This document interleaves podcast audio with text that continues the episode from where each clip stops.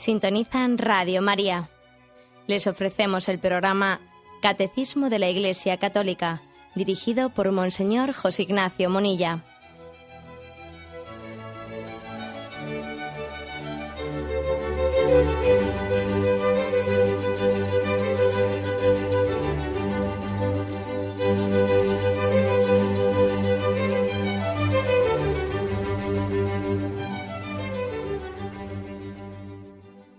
Cordial saludo a todos los oyentes de Radio María.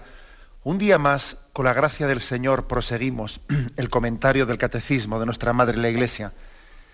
Dedicamos hoy el segundo programa, queremos concluir hoy, para explicar el tema de las drogas, el punto 2291, que está dentro del apartado del respeto a la salud, incluido a su vez en la explicación del quinto mandamiento del Catecismo. Habíamos dedicado ya un programa y vamos a volver a leer este punto, ¿eh? porque es muy breve y así continuamos donde lo dejamos. Dice el punto, el uso de la droga inflige muy graves daños a la salud y a la vida humana. Fuera de los casos en que se recurre a ello por prescripciones estrictamente terapéuticas, es una falta grave. La producción clandestina y el tráfico de drogas son prácticas escandalosas, constituyen una cooperación directa porque incitan a ellas, a prácticas gravemente contrarias a la ley moral.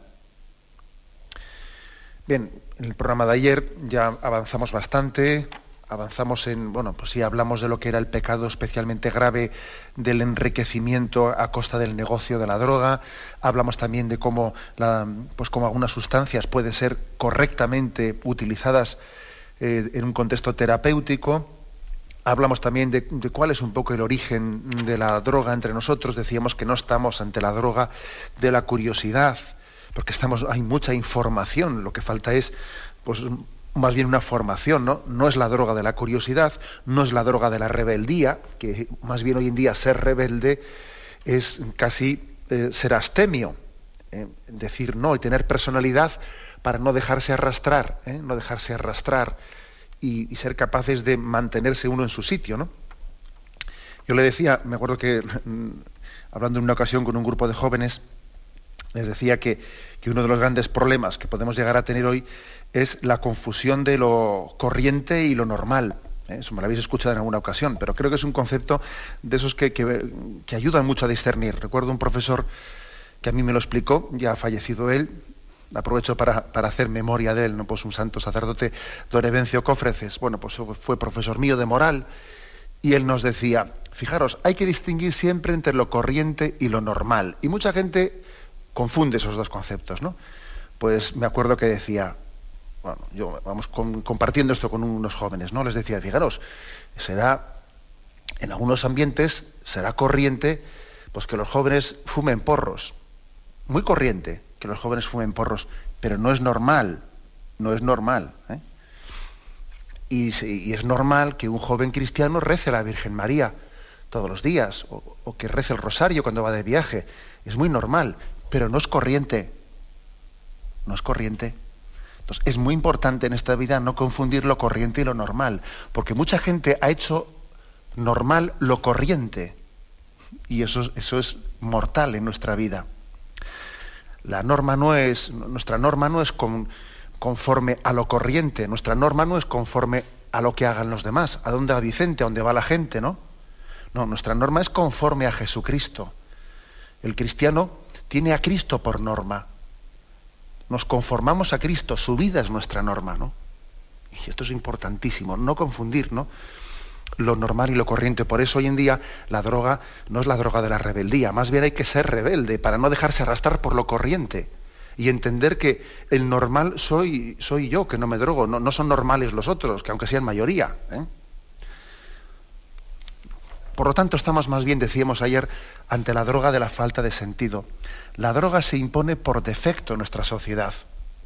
Se pone por defecto, ¿no? Cuando alguien recurre a la bebida, eh, pues al alcohol o a cualquier tipo de droga, se impone por defecto, porque en el fondo es una tapadera, es como un tubo de escape para intentar aliviar el vacío interior, la falta del sentido de la existencia, ¿no?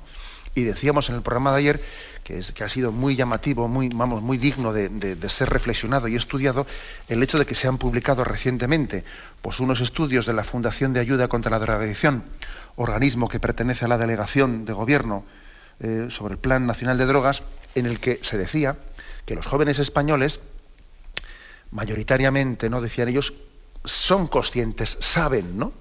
que los consumos de drogas son mm, perjudiciales, pero al mismo tiempo dicen que son normales, ¿no? Entonces, bueno, pues hay que, hay que sopesar si, si tienen más ventajas que, pues, que, problemas, ¿no? que, bueno, que aun siendo conscientes de que van a tener prejuicios, pues hay que ver si también las ventajas que te dan pues, eh, son superiores a los perjuicios. Me hace daño, pero igual como me hace como también me ofrece, eh, me ofrece pues, una serie de posibilidades que me hacen sentirme bien, pues aunque me haga daño, o sea, tengo yo que cada uno que lo sopese y vea él si tiene más ventajas que inconvenientes, ¿no?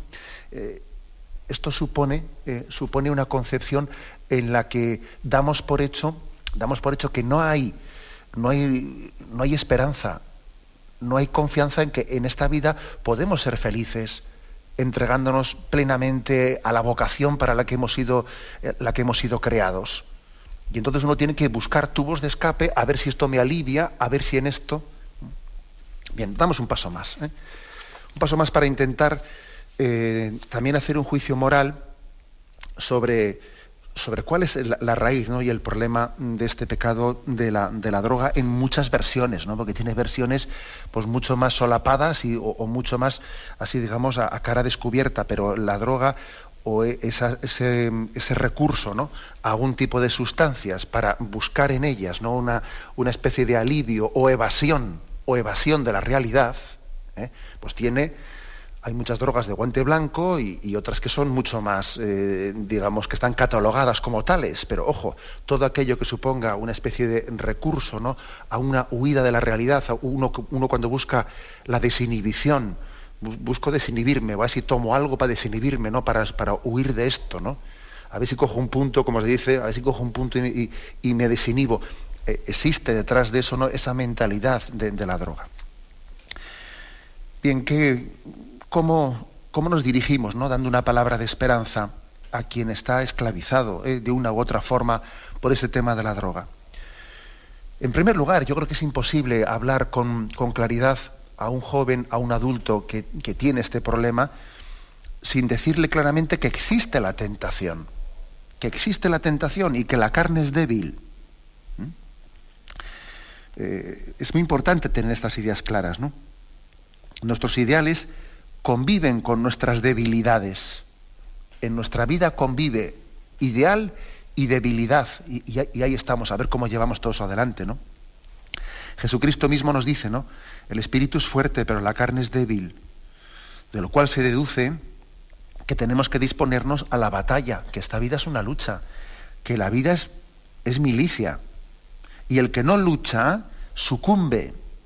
Esto es seguro que no es seguro, es que es, evidente, ¿no? Se nos dice engañosamente que hay que ser espontáneos, hay que dejarse llevar por los propios impulsos, sé tú mismo, no te reprimas, olvidando que existe dentro de cada uno de nosotros una tendencia espontánea al egoísmo, reforzada por los vicios que hemos ido adquiriendo a lo largo de nuestra vida.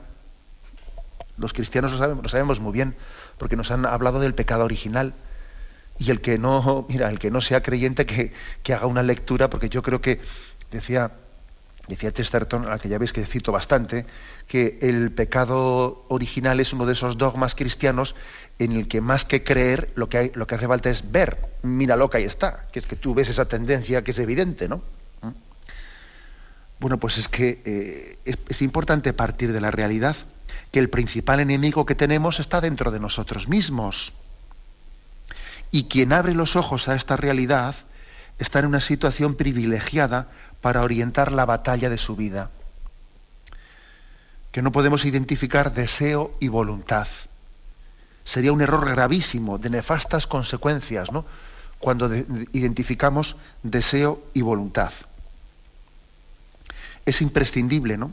Ejercitarse en negarnos a nosotros mismos determinados deseos si no queremos padecer la, la tiranía de nuestro propio capricho. Si tú quieres tener una voluntad que sea dueña, dueña, tú tienes que ejercitarte en negar tus deseos y negar tus caprichos muchas veces.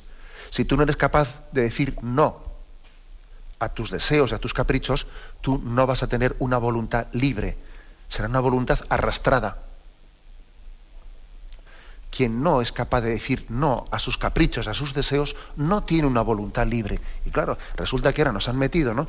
Nos han metido pues una, pues una concepción eh, pedagógica en la que todo lo que podríamos llamar mortificación, capacidad de decir que no, etcétera, pues es, es tildado como de represor, negativo, no sé qué. Esa es una pedagogía de la Edad Media y entonces resulta que construimos, ¿no? Estamos, estamos con ese tipo de pedagogía de rostro liberal, estamos construyendo una persona sin voluntad, en la que su voluntad no es dueña, sino que es arrastrada por sus caprichos y sus deseos. Yo la verdad es que no conozco a nadie que se haya inici- iniciado en las drogas tras una decisión madura y libre. No conozco a nadie que haya dicho, bueno, mira, lo he pensado y voy a decidir eh, libremente. No, no. Más bien he escuchado expresiones como las siguientes, ¿no? Comienzas a lo tonto, empiezas a lo tonto y para cuando quieres darte cuenta ya te has enganchado, ya no eres libre. ¿Eh? Curioso, ¿no? El mundo de, la droga, de las drogas no te conduces, sino que eres arrastrado. Son tus deseos eh, los, que, los que te están arrastrando la voluntad. No es tu voluntad la que manda. Bueno, pues este, esto es muy importante. Los cristianos tenemos la gracia, por la revelación, de saber que existe la tentación y existe la debilidad. Y claro, la tentación de Satanás unida a la debilidad interior, pues, pues nos hace pues nos hace muy vulnerables, ¿no? Y es importante, claro, cuando uno no identifica al enemigo, ¿cómo va a vencer la batalla? Si ni siquiera sé cuál es el enemigo ante quien tengo que, que enfrentarme, ¿no? ¿Cómo voy a vencer yo esta batalla? Por eso, por esto, esto es importante, ¿no? Tenemos que a todo aquel ¿no? que tenga este problema, bueno, a todo el mundo, ¿no? pero es, específicamente a quien tenga este problema de, pues de ciertas adicciones, hay que darle también una explicación espiritual para poder afrontarlo. Un punto más, un punto más también, eh, que es el siguiente, ¿no? ¿Cómo, ¿Cómo proceder en nuestra vida social pues, para podernos vernos liberados de, de las esclavitudes de las drogas? ¿no? A veces se ha hecho el ridículo planteamiento de que, mmm, bueno, pues es que hay que vivir rodeado, ¿eh? uno tiene que vivir en medio de la droga, pero sin, sin, esclavizarse por ella, ¿no? Ahora dice uno, vamos a ver, yo puedo vivir en medio del fuego sin quemarme. ¿Mm? Es la tentación, bueno, es la tentación de decir yo, bueno, pues yo no puedo decir que no, un no radical. Tengo que estar ahí, pero al mismo tiempo sin engancharme, ¿no? Sin engancharme.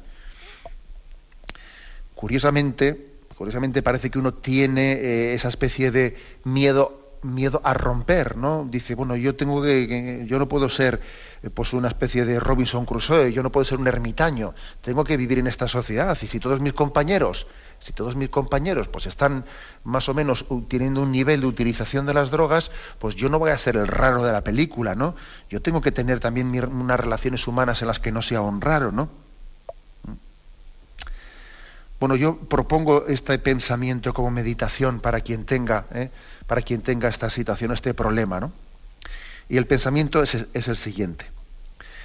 Quien no esté dispuesto a dar la espalda al mundo, se llevará la sorpresa de que en poco tiempo el mundo le dará la espalda a él. ¿Qué quiero decir con esto? Quiero decir que a veces nuestro problema suele ser un problema de complacencia. Bueno, claro, es que estoy entre todo el mundo, aquí todo el mundo bebe, aquí todo el mundo, pues por el sábado por la noche se coloca, aquí todo el mundo no sé qué, entonces yo no voy a ser un raro, ¿no? Mira, quien no esté dispuesto a dar la espalda al mundo, al final te llevará la sorpresa de que ese mundo te dará la espalda a ti. Resulta que a veces nosotros, por, porque nos acepten, porque nos acepten, eh, estamos asumiendo cosas que, no, que sabemos en conciencia que no son correctas. ¿no? Resulta que asumimos eso para que nos acepten y cuando ya nos hemos traicionado nuestra conciencia, nos hemos vendido, nos damos cuenta de que esas personas cuya aceptación hemos estado intentando mendigar, luego nos dan la espalda. ¿eh? Nos dan la espalda. Mm, aunque nos suele humillar el reconocerlo, el entorno nos influye bastante más de lo que suponemos. El ambiente nos hace de la misma manera que nosotros hacemos el ambiente. También el ambiente te hace a ti, te condiciona. Y no es prudente suponer que vayamos a estar habitualmente en medio del fuego sin quemarnos. Eh, ¿Qué quiere decir esto? Pues que a veces también la fidelidad a la voluntad de Dios tiene un precio de quedarte solo. Y tiene un precio de decir, el Señor ya me pondrá en mi camino la gente que tenga que ponerme. Si yo tengo que cortar con un ambiente, pues corto con un ambiente. ¿Y a dónde voy? Y, a veces, por ejemplo, una chica puede decir, y ya buscaría yo otro chico, pero es igual por, por decir que no a esta, a esta cuadrilla me quedo sola en la vida. Vamos a ver, el Señor a veces nos pide un acto de confianza en su voluntad. ¿no? Buscar su voluntad es también eh, es la prueba de caminar sobre las aguas, ¿no? Como cuando el Señor le dice a Pedro, ven, camina sobre las aguas. Mírame a los ojos, no, no, no mires al suelo pero me voy a hundir, me voy a quedar solo. Si, si digo que no a esta gente, a esta cuadrilla, ¿a dónde voy yo? Bueno, el Señor te dice, camina sobre las aguas. No tengas miedo, ¿no? Confía en la providencia de Dios. Bueno, esto, esto es muy importante. A veces supone, ¿no? Por lo tanto, que dejar, dejar la droga supone tener que cortar con determinados ambientes. ¿Mm? Y eso es una prueba importante. Porque nadie, nadie puede, eh, sería, sería absurdo, ¿no? Sería absurdo que alguien pretendiese llevar una vida cristiana coherente en medio de un ambiente totalmente contrario. Pues no, no vas a poder, ¿no? También hay que decir una cosa, que como cristianos, como cristianos estamos muy llamados a acercarnos a quien padece esta esclavitud de las drogas, precisamente para ofrecerle un ambiente alternativo, para esa persona decirle, mira, no estás solo, vente aquí, vente con nosotros, que, hay otra forma de vivir, otra forma de plantearse el fin de semana. Muy importante, ¿no? La caridad cristiana nos impulsa a veces hacernos presentes y otras veces a ausentarnos. A veces la caridad cristiana te dice, me voy a acercar a, a esa persona que tiene un problema de adicción para intentar ofrecerle una alternativa. A veces la caridad te lleva acercarte. Y otras veces te lleva a ausentarte, a decir, aquí yo no puedo estar, porque sencillamente mm, yo aquí más que ayudar, más que hacer apostolado, lo que hago es, me, soy absorbido. luego a veces la caridad me lleva a ir al lugar donde está el problema, y otras veces la misma caridad te dice, aquí estás sobrando, majo, vete de aquí, que aquí tú no puedes hacer apostolado. Más bien te van a absorber. Por eso cuando se nos pide que seamos tolerantes con los compañeros que se drogan, Tengamos cuidado de no confundir las cosas.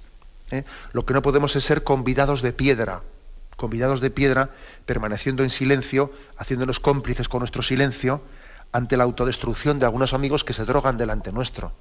A mí me parece que, pues que nuestra conciencia no puede permitir que yo esté en una cena, que esté en un sitio donde la gente se está colocando. Pues no, yo creo que también tendré que decir, yo aquí, mi presencia es un signo de la caridad de Cristo. Igual sí, igual yo en un sitio determinado tengo que decirle a alguien, mira, creo que te, creo que estás obrando mal. Y hago, pero otro, otro no, aquí yo eso no puedo hacerlo, estoy sobrando, ¿no? La caridad de Cristo a veces nos, nos ayuda a ir a un sitio y otras veces nos pide que nos ausentemos de ese lugar. Es también, por lo tanto, es un discernimiento que tenemos que pedir luz al Espíritu Santo por él. Tenemos un momento de reflexión y continuamos enseguida.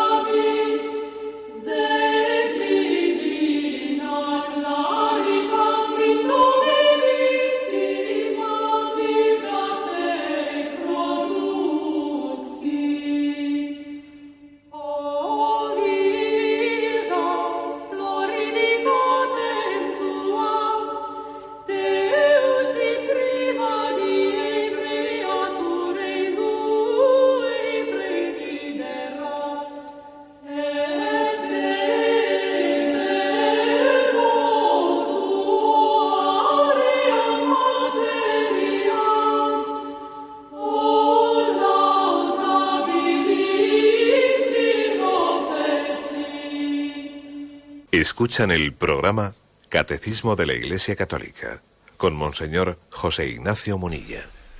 Estamos dedicando el segundo programa al punto, eh, al punto 2291 sobre las drogas. Vamos a hablar ahora sobre el tema de la relación del ocio, la diversión y las drogas. Porque una de las características principales de la droga en nuestros días, ¿eh? A diferencia pues, de la droga que pudo ser en los años 70, es la estrecha relación que tiene en este momento la droga con la cultura del ocio.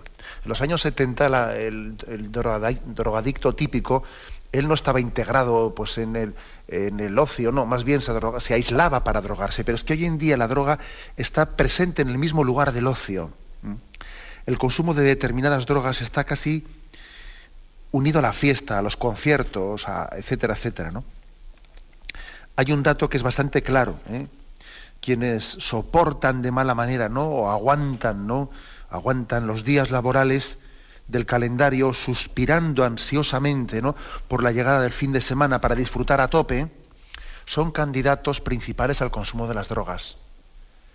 Quienes viven la semana amargados diciendo, a ver si llega el fin de semana, a ver si llega el fin de semana, ¿no? Pero hay que decir claramente lo siguiente, ¿no? Que la felicidad no es fruto únicamente de la diversión. Ese es el error de partida. Pensar, no, yo para ser feliz, a ver si llega el viernes a la noche y soy feliz, ¿no? En realidad, si no eres feliz el miércoles, tampoco vas a ser feliz el sábado por la noche. ¿eh? Y el motivo es muy sencillo, que no es lo mismo ser alegre que ponerte alegre. ¿eh? La felicidad no está al alcance de una moneda, ni de una sustancia química. Bueno, incluso hay, el gran drama es que, está, que hay quienes, como hemos dicho antes, por ese estudio ¿no? de la Fundación de Ayuda contra la Drogadicción, que hay quienes reconocen eh, pues que no son felices, pero que la droga es lo único que les consuela de no serlo. ¿no? Lo, malo es, lo malo es que quien recurre al sucedáneo de la felicidad fácilmente deja de buscar la auténtica felicidad. ¿no? Entonces volvemos al principio fundamental que estamos diciendo, ¿no? Que la verdadera felicidad depende de que el hombre busque el bien moral, de que descubra la vocación para la que Dios le ha creado. Depende de que sepamos integrar en nuestra vida las cruces en la vocación al amor, porque en esta vida hay cruces, hay sufrimientos. Y hay que integrar esas cruces de la vida en la vocación al amor. Esto es algo, como veis, muy, muy importante. ¿no? Y un consejo, un consejo a los, a quienes tengan esos problemas de adicción, ¿no? Adicción a las drogas. ¿Cuál es el consejo? Pues la humildad. Eh, sé humilde y Dios te bendecirá. Hay que pedir ayuda, ¿no? Ser humildes, partir del reconocimiento del propio problema. Decía el refrán ese que más vale ponerse una vez rojo que veinte veces amarillo. ¿eh?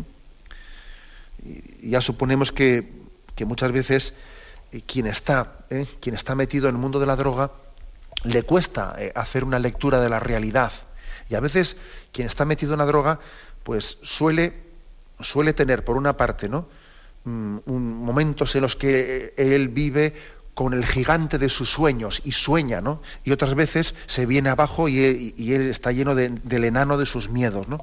Y el verdadero yo, la verdadera persona que Dios ha creado y quiere que sea feliz, ni es el gigante de tus sueños, ni es el enano de tus miedos, porque yo creo que quien está metido ¿no? pues en, el mundo de las adicciones suele estar pivotando entre estos dos extremos, ¿no?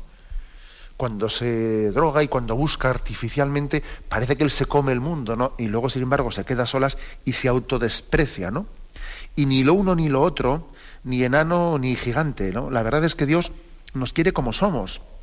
Dios nos quiere como somos, pero nos sueña distintos.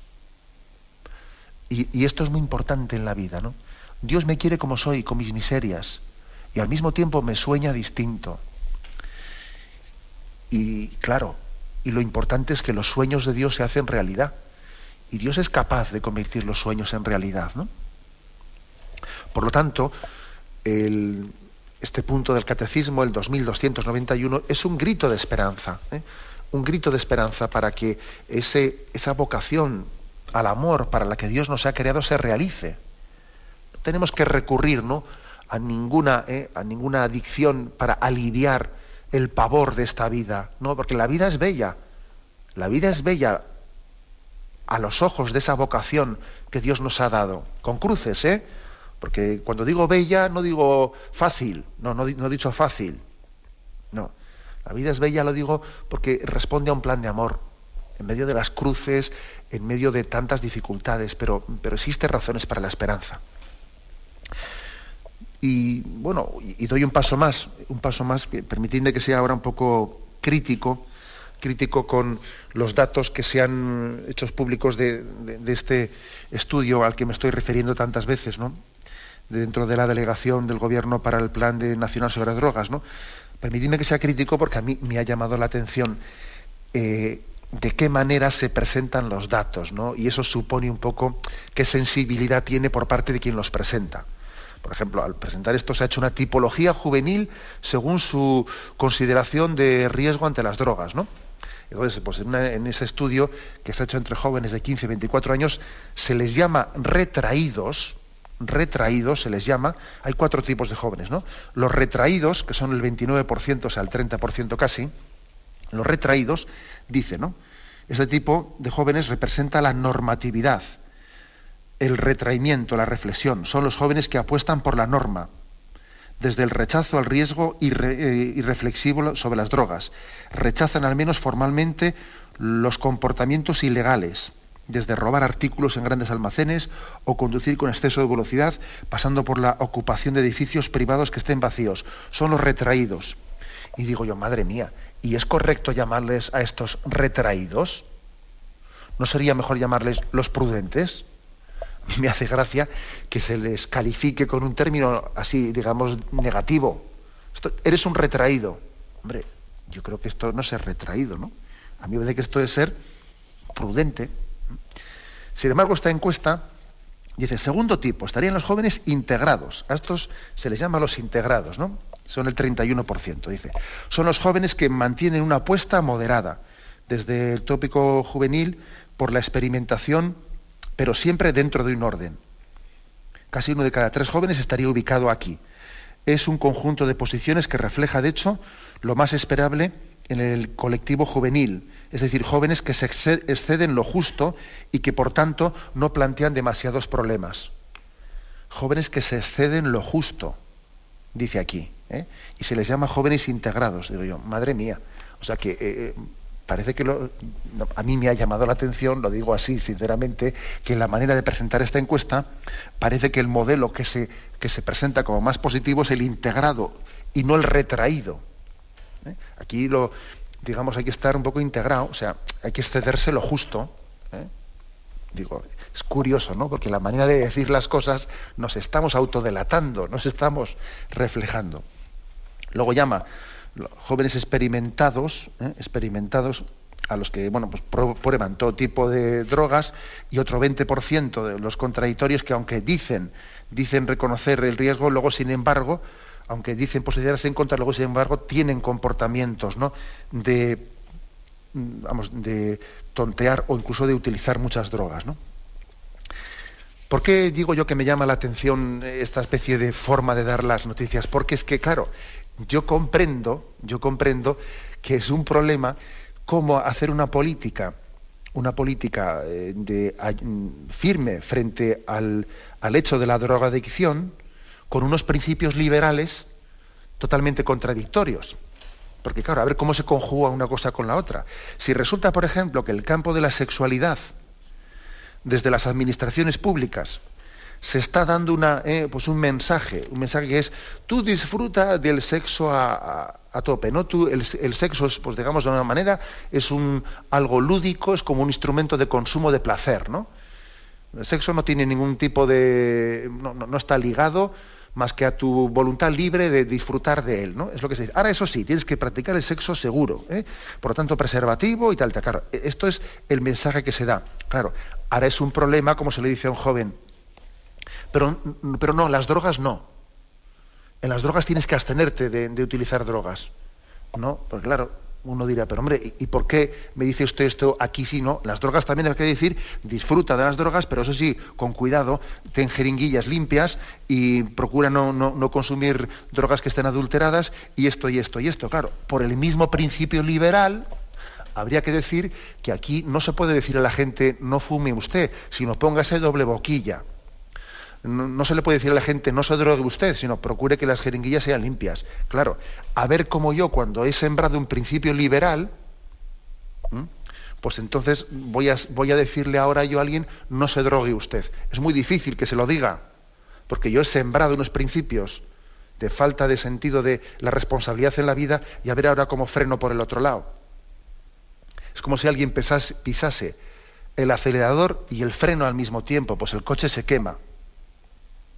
No se puede en unos campos ir de liberal y en otros pretender decir a los jóvenes no os droguéis. No, porque por la misma línea de tres, por la misma regla de tres, habría que decir también, por ejemplo, en el mundo de la sexualidad, seamos responsables con la, con la sexualidad y vivámosla integrada en el amor. Y no como una especie de objeto de consumo y de ocio, ¿no? Y de búsqueda de placer, ¿no?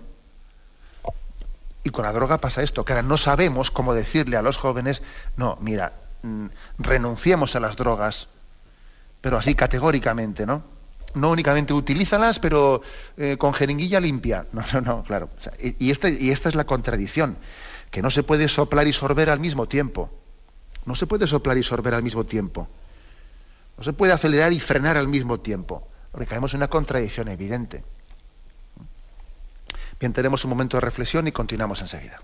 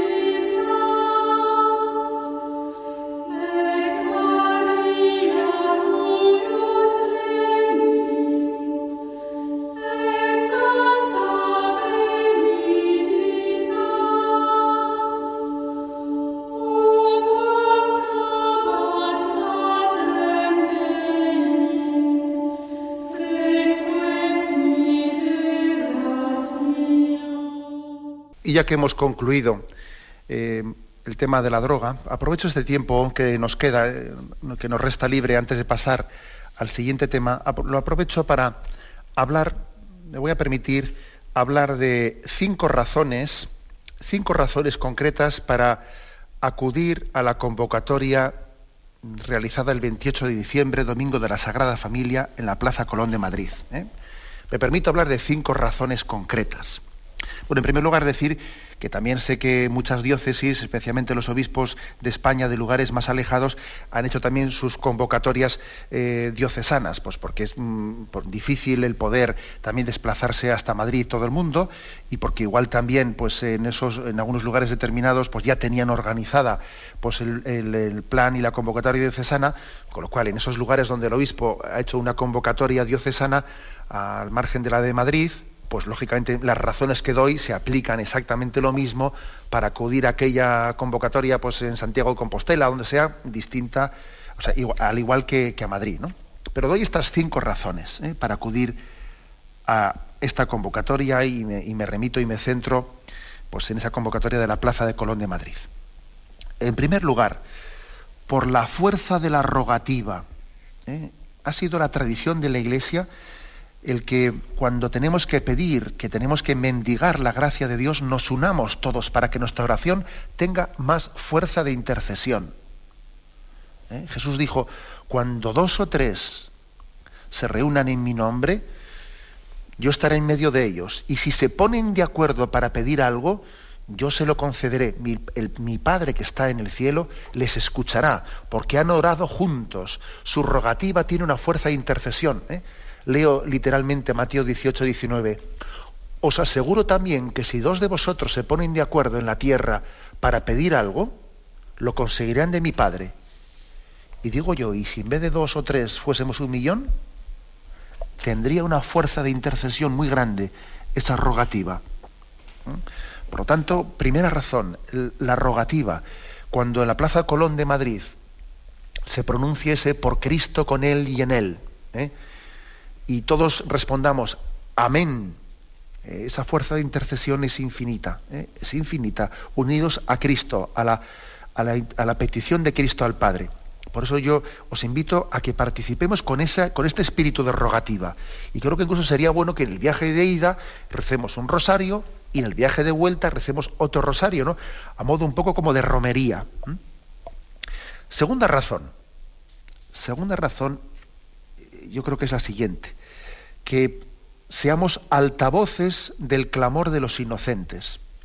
Que prestemos nuestra voz a los que no tienen voz ser altavoz del clamor del inocente es recordar que tenemos 112.138 razones para acudir a la Plaza Colón de Madrid, siendo la voz de los 112.138 niños que el año pasado han sido sacrificados en España, con un dato terrorífico, ¿no? Y además es, el Día de los Santos Inocentes, el 28 de diciembre, ¿no? y el clamor de, de esos niños inocentes llega a Dios. Y esos niños no tienen sindicato que les defienda, ni partido político, porque no votan. Y entonces, ¿quién presta su voz a esos niños? Es nuestra voz la que tiene que representarles. Es duro lo que voy a decir ahora, pero esos 112.138 niños que oficialmente han sido víctimas del aborto el año pasado en España son unos datos encima que no son reales, porque son los que los abortos que han declarado IVA. Y todos sabemos que las empresas ocultan muchas veces eh, pues sus datos, sus datos pues para, para no tener que contribuir a Hacienda. Es decir, habrá muchísimos más encima. Quien, quien no tiene, quien tiene la falta de honestidad de de, estar matando niños y haciendo negocios matando niños, dudo mucho que tenga la honestidad de declarar Hacienda todo. ¿eh? Son 50 millones de euros, 50 millones de euros, ¿no? Los que se han generado el año pasado dentro de la industria del aborto en España, declarados, ¿eh? declarados. Por tanto, en segundo lugar, otra, la segunda razón para asistir, ser altavoz del clamor de los inocentes. Tercera razón, ser testimonio vivo ante un mundo que necesita signos para creer. Necesitamos, el mundo necesita ver cómo todos los católicos nos unimos y somos un signo vivo. Acordaros de lo que dice, ¿no? De, lo que dice ese texto, ese texto de Lucas, Lucas 2.12. Encontraréis, aquí tenéis la señal, encontraréis un niño envuelto en pañales y acostado en un pesebre. Aquí tenéis la señal, todos estos católicos unidos juntos. Porque la fe no solo entra por el oído, también entra por el ojo. Entra por el ojo. Y el mundo necesita ver el signo de los cristianos uniéndose para entender que, hay fe, que hay esperanza, que esta cultura materialista que parece invadirlo todo, pues, pues no, no, ha podido con muchos corazones, que hay muchos corazones que son resistentes ¿no? frente a este liberalismo. Recuerdo el testimonio el testimonio de una, de una católica de Barcelona que estuvo presente en el Congreso de Católicos de Vida Pública, Mercedes Aroz, creo que se llama ella, ¿no? que fue una eh, senadora del Partido Socialista y que al conocer a Jesucristo pues tuvo una, eh, pues una conversión y abandonó su partido político y abandonó su escaño en el Senado por coherencia por coherencia con su, con su fe católica, con, la que, se había encontrado. Y a mí digo que me llamó la atención poderosamente ver que el Señor se había servido para su conversión de ver la concentración de jóvenes en la Jornada Mundial de la Juventud en Roma 2000. Y ella dice que incluso le impresionó mucho la reflexión que había hecho una persona, ¿por qué el Papa es capaz de convocar a todos estos jóvenes cuando el partido político en el que estoy yo no puede ni remotamente convocar estos jóvenes, ¿no? O la izquierda en Europa, o como queramos llamarlo, ¿no? Y ese signo a ella le ayudó a creer y a convertirse. Luego necesitamos señales, necesitamos signos de que esta cultura materialista, liberal, no ha podido con todo el mundo. Ahí tenéis la señal. Tenemos, por lo tanto, que participar diciendo, seamos, seamos crucifijos vivientes ante el mundo. Si este mundo quita todos los signos religiosos, que nosotros mismos seamos el signo religioso. Aquí tienes la señal. Pues, ¿Cuál es la señal? Pues un millón de personas pasando frío en la calle en Navidad. No es poca señal, ¿eh? No es poca señal. Ser crucifijo viviente ante el mundo. Por cierto, que sé que, sé que muchos de los participantes o de los que están organizando esta misa del 28 de diciembre se están pasando también pues esos mensajes de SMS, etcétera, animando a que, a que quienes acudan puedan llevar también un crucifijo, un crucifijo en su mano y puedan también en el momento de la bendición alzar ¿no? ese crucifijo que a veces que pretendemos arrancarlo ¿no? de los signos públicos. Bueno, llevemos cada uno un crucifijo y alcémoslo también como signo de que creemos que, que, tenemos que ser testimonio, ¿no? signo vivo de que Dios sigue presente entre nosotros, de que no nos ha abandonado. Cuarta razón. Cuarta razón. Yo creo que una cuarta razón, yo, yo, me la, yo la diría así el que este es un momento histórico en el que el Señor nos llama a despertar de nuestro letargo, a despertar de nuestra medianía, de nuestra mediocridad. Quizás el Señor haya permitido esta situación que España está pasando de secularización, de laicismo, quizás el Señor haya en su providencia haya permitido esto para que nosotros despertemos y crezcamos en virtud y crezcamos en valentía y que rompamos imagen y que dejemos de nadar a dos aguas y que dejemos de ser, eh, pues eso, ¿no? Como dice el libro del Apocalipsis, no eres ni frío ni caliente. Y por eso te he vomitado de mi boca, ¿no? Dice el libro del Apocalipsis. Quizás el Señor ha permitido esta situación para que, para que crezcamos en virtud, ¿no? Porque a veces hasta que no vemos el rostro del mal, no reaccionamos. Y en la providencia de Dios, pues, pues Él conduce los designios, ¿no? Y en quinto lugar, también quinta razón para acudir ¿no? a esa concentración, a esa Santa Misa del día 28 de diciembre, Sagrada Familia, Día de los Santos Inocentes en la Plaza de Colón de Madrid. Necesitamos animarnos y confortarnos mutuamente. Necesitamos saber que no estamos solos, porque todos necesitamos el estímulo mutuo. Es verdad que Dios está con nosotros, que, Él es nuestro consuelo, pero Dios también quiere consolarnos con, el, con otros cristianos, ¿no? muchos piensan, pues bueno, viven situaciones de decir, pues parece que somos los últimos de Filipinas, ¿eh? los últimos de Filipinas. Yo tengo un amigo que así medio en broma, hablando de esta situación dura, ¿no? Suele decir, bueno, el último que se trague la llave y que apague la luz, suele, decir él, ¿no? Así en bromas, con, ironía. El último que se trague la llave y que apague la luz.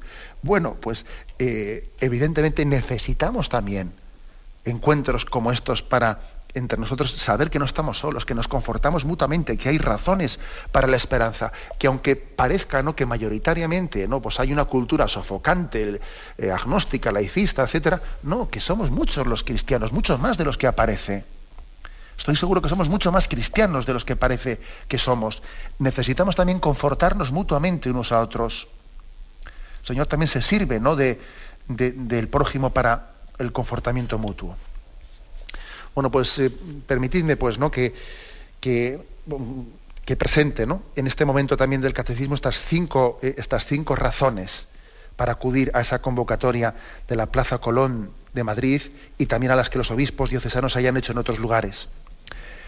Por la fuerza de la rogativa, pidiendo todos juntos en oración conjunta, en comunión. En segundo lugar, para prestar nuestra voz al clamor de los niños inocentes que mueren víctimas del aborto.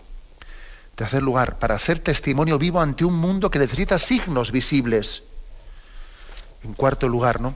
También para reaccionar, para, eh, para despertar de nuestro letargo, para salir de, la, de nuestra ambigüedad, de nuestra, de nuestra imagen complaciente, ¿no? Y en quinto lugar, ¿no? Pues para confortarnos mutuamente con ese caminar en el que el Señor ha querido que seamos iglesia en este momento y en este lugar concreto de la historia. Bien, pues vamos a dar paso ahora a la intervención de los oyentes. Podéis llamar para formular vuestras preguntas al teléfono 917 107 700. 917 107 700.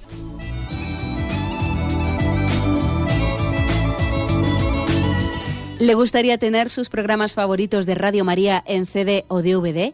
Ahora es posible.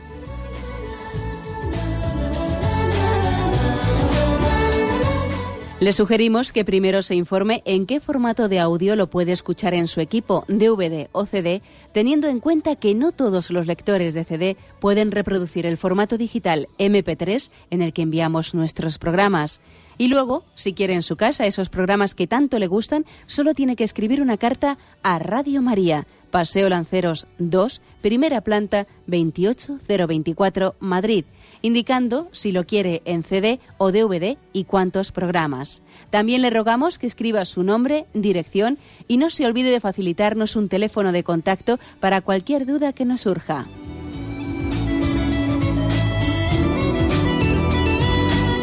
Radio María, más cerca de usted.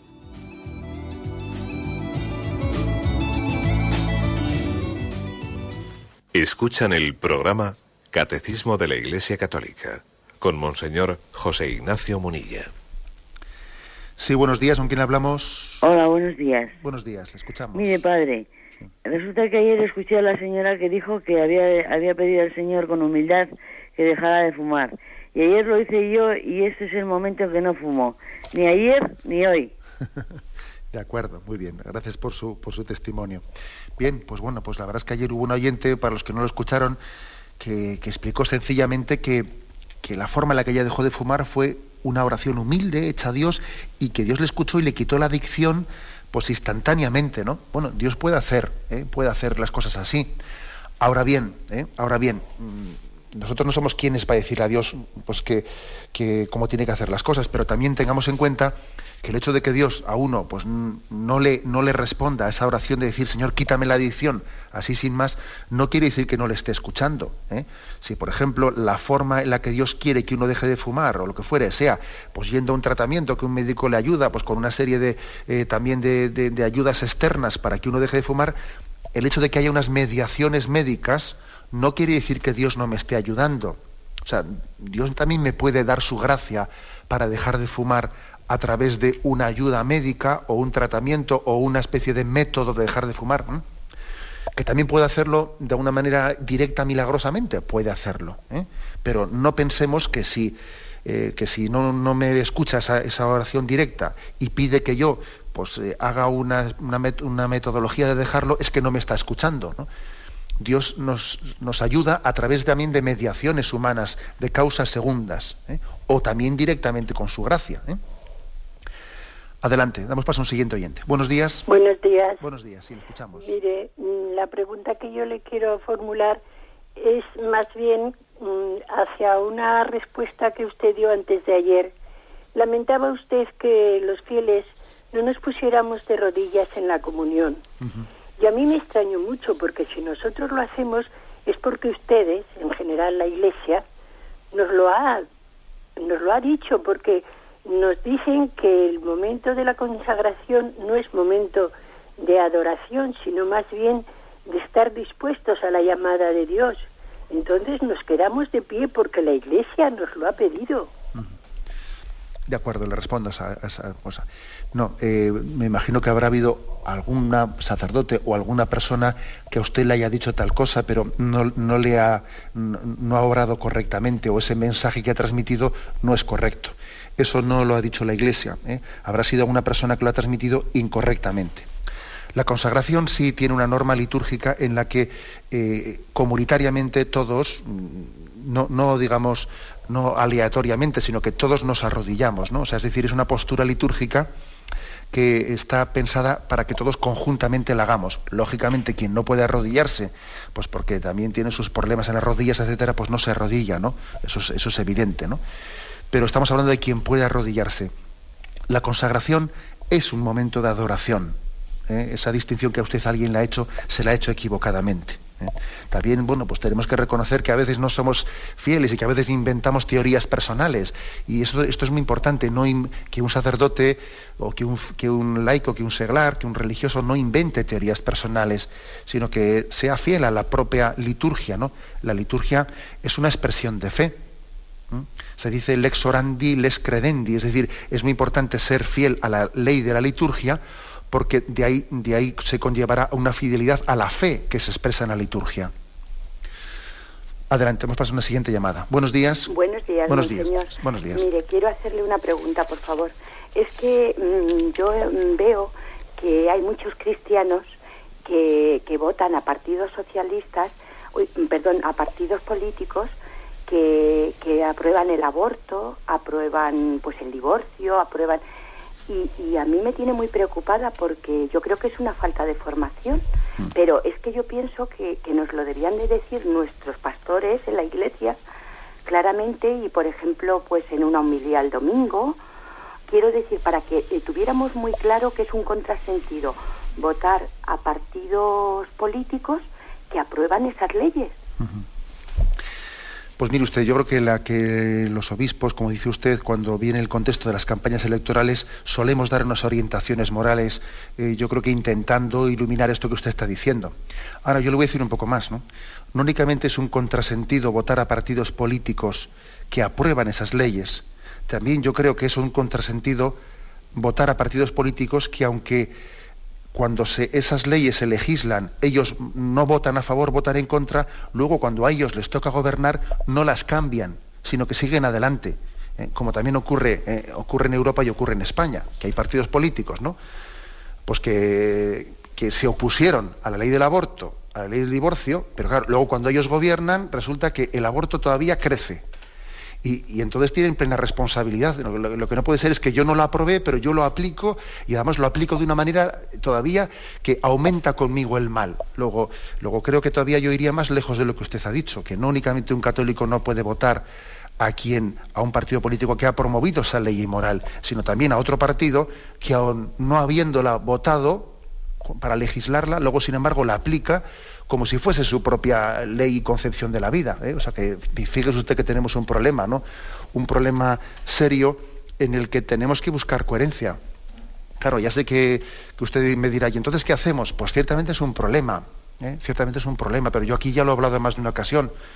El problema de que los cristianos cuando vamos a, a expresar nuestro voto, tenemos que elegir entre Guatemala y Guatepeor. Oiga, mire usted, yo no quiero elegir entre Guatemala y Guatepeor.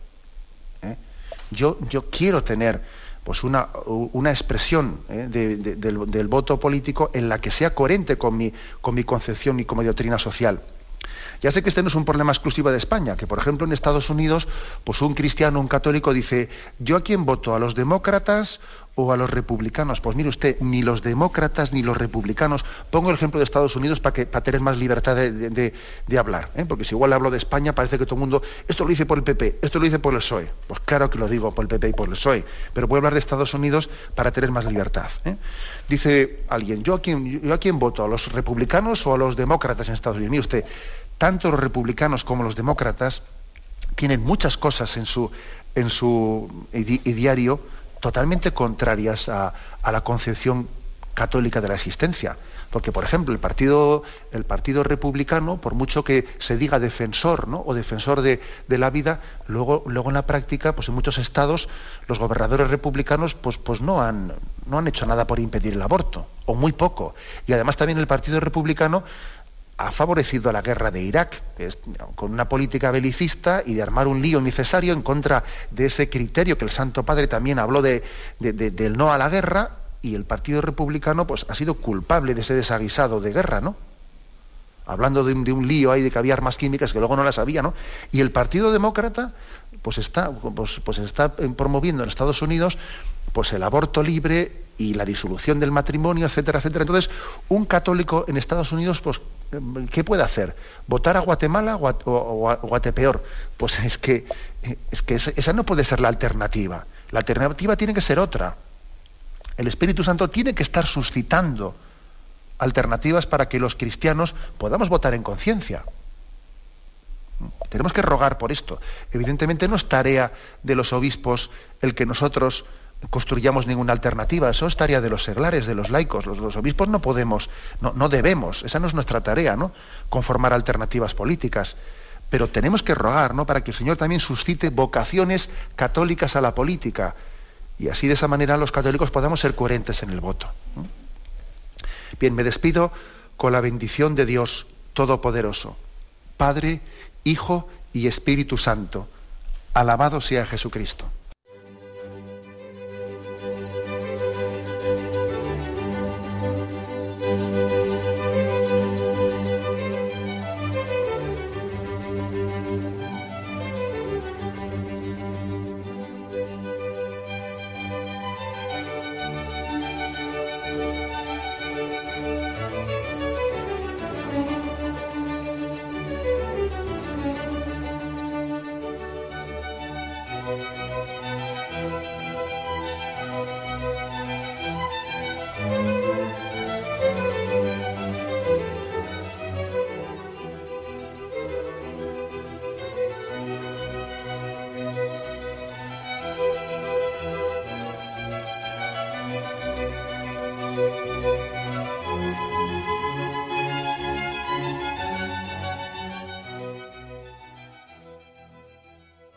Les hemos ofrecido el programa Catecismo de la Iglesia Católica, dirigido por Monseñor José Ignacio Monilla.